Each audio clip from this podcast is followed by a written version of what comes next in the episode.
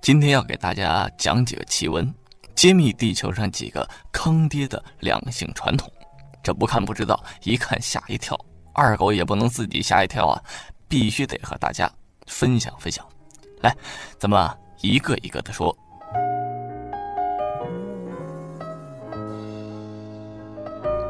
第一个，新几内亚巴布亚，喝精液的部落，六岁呢就开始有性行为的部落。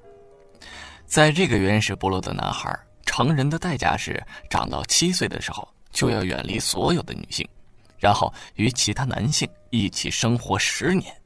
在这十年中呢，要经历穿刺、被妇女污染的皮肤，然后猛吃大量的甘蔗，直到流鼻血和呕吐等奇怪的事情。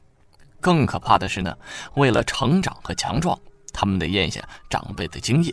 最终，他们长大成人，回到部落，他们会在妻子来月经的时候继续让自己流鼻血。在偏远的部落呢，岛民会有着最惊人的性革命，女性对性的要求呢不亚于男子，孩子们呢很早就会开始有性行为的发生，毫无约束的社会。男孩在十至十二岁之间呢就开始失身，而女孩更早，六至八岁就开始破处。他们还有一些奇怪的风俗，比如说约会的时候穿着暴露，女孩们干脆就裸露上半身。但是虽然所有人都在性事上为所欲为，一起用餐却是大忌。没有结婚的人呢是绝对不允许一起外出吃饭的。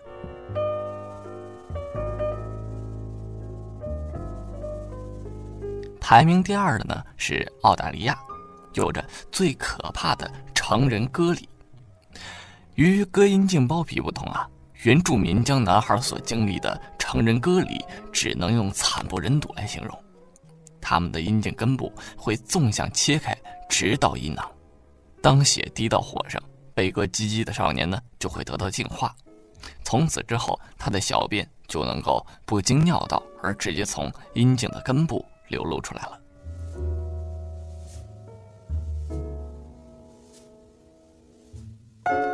第三的是海地，见证巫术和爱的仪式。那么，在每年七月去海地小城看瀑布的时候，你可能会见证一个非常淫秽的仪式。巫术从业者们每年的夏天呢，到这个时候都会来膜拜神之爱，听起来很正常，是吧？试想一下，一堆全裸的人在泥泞中扭动着、驱动着，其中还混有动物的血，牛头啊、羊头什么也都会扔进去，你无法想象这是什么样的爱呀！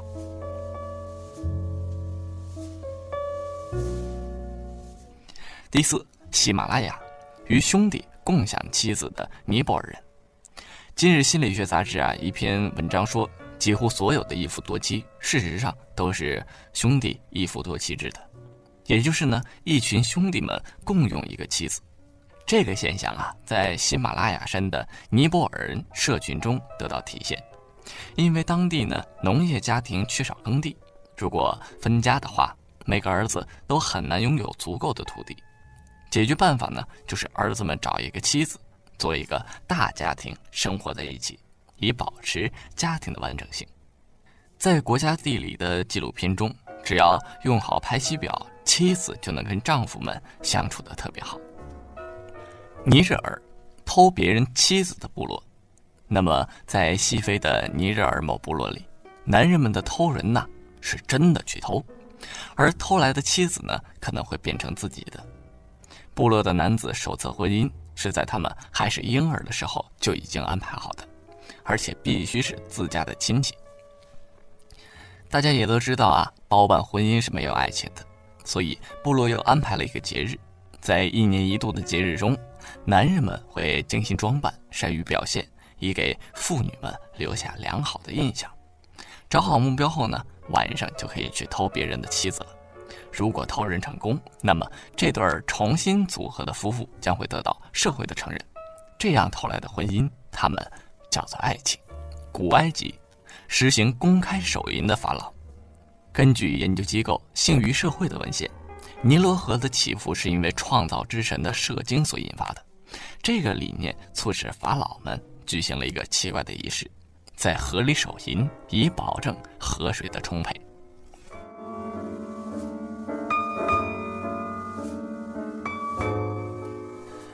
古希腊同性恋者的天堂。古希腊人是不把性取向和社会认同扯上关系。希腊的社会呢，对性欲和性行为的参与者不分性别，更多的呢是强调行为中每个参与者所扮演的角色。古希腊比较常见的同志关系是博埃拉物，也就是年长男性和年少男子之间的关系。这样年长的公呢，他还肩负着教育守护的责任，他回报的是自己的青春和美貌。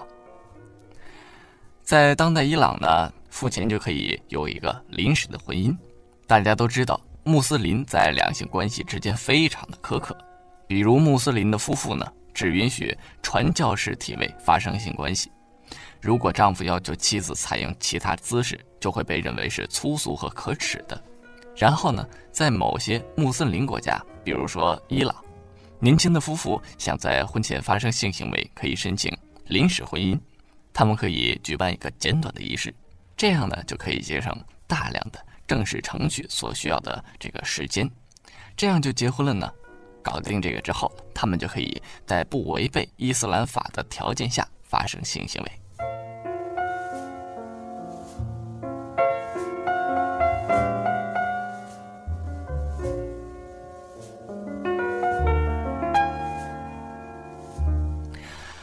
那么好了，以上就是本期的节目。本期节目呢，到这里就差不多告一段落了。